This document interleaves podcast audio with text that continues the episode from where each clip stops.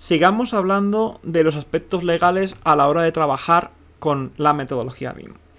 El protocolo BIM debe hacer que cada agente que participe en el proyecto asuma la total responsabilidad de lo que hace, ¿no? De su contribución a cada parte del proyecto. Esto es fundamental a la hora de luego, más adelante, depurar responsabilidades y de entender pues, eh, que el ciclo de vida completo de los edificios tiene que empezar desde fases tempranas.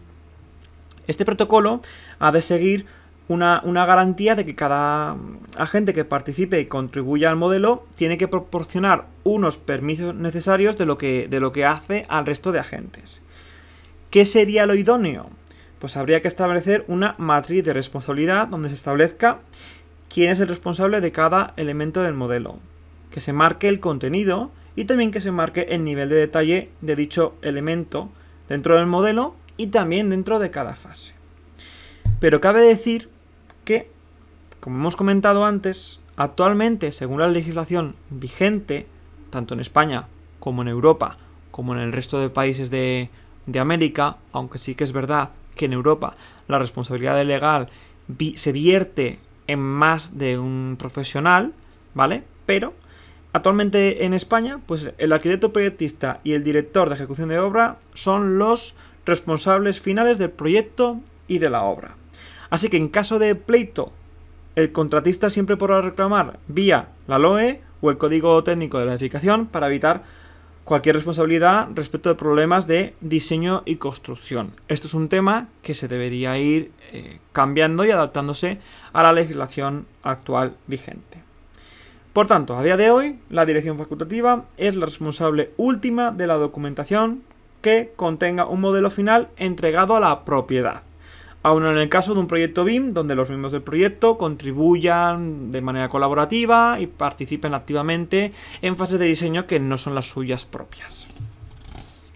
Por ejemplo, un tema para depurar responsabilidades podría ser poner unas fechas eh, para las copias de seguridad de los modelos, para así intentar garantizar la trazabilidad del, proyecto y que no se solapen cierta información como hemos comentado anteriormente.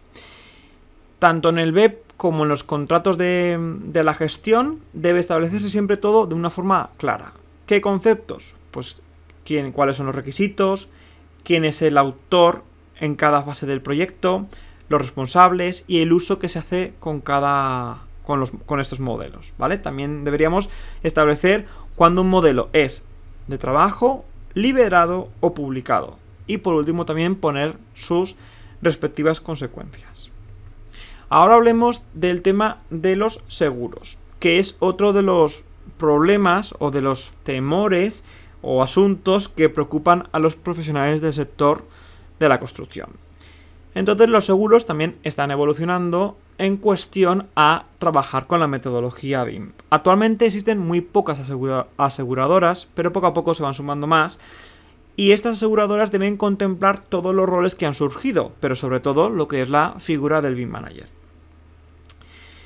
También hay que destacar que estas aseguradoras deben tener personal propio que tienen que ser expertos capaces de auditar el modelo, porque lo que es, por tanto, es necesario que estos profesionales tengan una formación bien específica, ya sea que estén directamente o indirectamente relacionados con la arquitectura o la, construcción. Entonces, uno de los principales problemas que se encuentran en las aseguradoras a día de hoy es que como es una metodología colaborativa, hay un elevado número de agentes que participan dentro del proceso y tienen acceso a este modelo central. Por tanto, es muy difícil delimitar quién es el responsable de cada uno. Es una tarea que es muy complicada. Pero también esto va a beneficiar todo mucho porque tenemos un modelo que es fiel a lo que es la realidad. Entonces, el acceso de muchos profesionales a lo que es mi modelo central es un tema que hay que tener muy en cuenta para evitar aumentos en lo que es la cuantía de la prima de seguro, que es lo que nos interesa a todos los arquitectos, ingenieros o profesionales del sector de la construcción. Entonces, hay que tener muy en consideración quién es el, el propietario del modelo en cada momento y la propiedad intelectual. Hasta ahora, el proyectista era quien tenía la, total responsabilidad sobre, sobre el modelo y luego, pues el BIM Manager es quien debe tener un seguro de responsabilidad civil. Así que lo que está pasando ahora es que todos nos debemos adaptar a las nuevas cláusulas y garantías de los seguros para que todos los agentes de la construcción queden reflejados en estos contratos. Vamos a hablar ahora de dos aseguradoras que son bastante famosas, pero podríamos hablar de otras, ya sean europeas o americanas. En este caso vamos a hablar las dos que han sido más pioneras.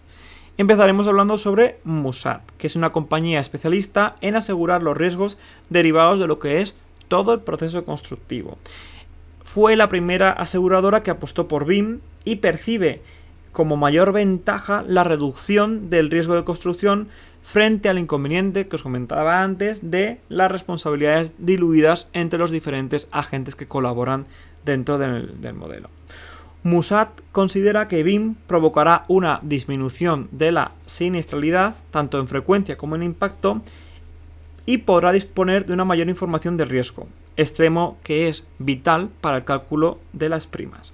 Además, como ya sabemos, va a permitir una mayor eficiencia en la gestión del siniestro con mayor trazabilidad en todos los procesos, lo que va a permitir que se determine la causa de los daños e identificar a los responsables, como hemos comentado antes. También puede detectar anticipadamente los problemas, así que se podrá lograr una resolución extrajudicial de los conflictos.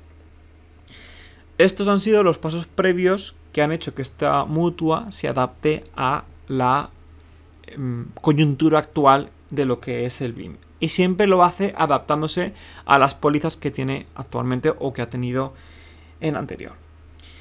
Por ejemplo, Musat ofrece un nuevo seguro de responsabilidad civil para el BIM Manager, ofreciendo un gran número de ventajas, como por ejemplo en reclamaciones efectuadas durante la vigencia de la póliza y los cinco años siguientes al vencimiento. También ofrece defensa jurídica en reclamaciones penales infundadas, pago de primera eh, pago de una prima única, delimitar la, poza, la póliza al ámbito de la Unión Europea, etc, etc. Si queréis más información, podéis contactar directamente con ellos. Vamos a hablar de otra aseguradora de referencia, como sería Asemas, que es muy famosa. Hay muchas más, pero estas son las pioneras. Asemas es una mutua de seguros y reaseguros a prima fija. Seguramente será la más importante, la que más se conoce en seguros destinados a seguros para obras y utilizada por los arquitectos, en los cuales me encuentro. En el año de 2015, como un pequeño mm, anécdota, pues creó una aplicación que se llamaba Arquicostes que ayudaba a calcular los costes de una obra, honorarios y otras muchas funciones, y en la que introduce un ítem a tener en cuenta a la hora de calcular el coste de honorarios y profesionales que intervienen en una obra, al que llama técnico BIM.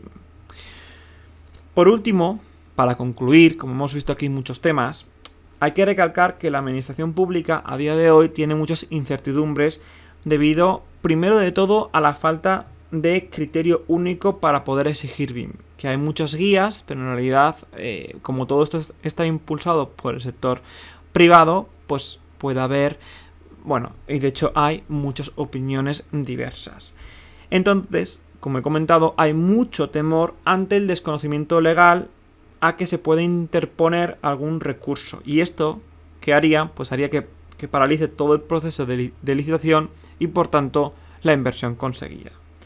Entonces, a día de hoy es el ámbito privado el que está llevando a la delantera en la metodología BIM, siguiendo unas conductas de buenas prácticas que aumenten la productividad del sector de la construcción y luego va a ser estas buenas prácticas las que se van a interponer y se van a establecer en todo lo que son los contratos públicos y por ende el flujo de trabajo de las administraciones públicas.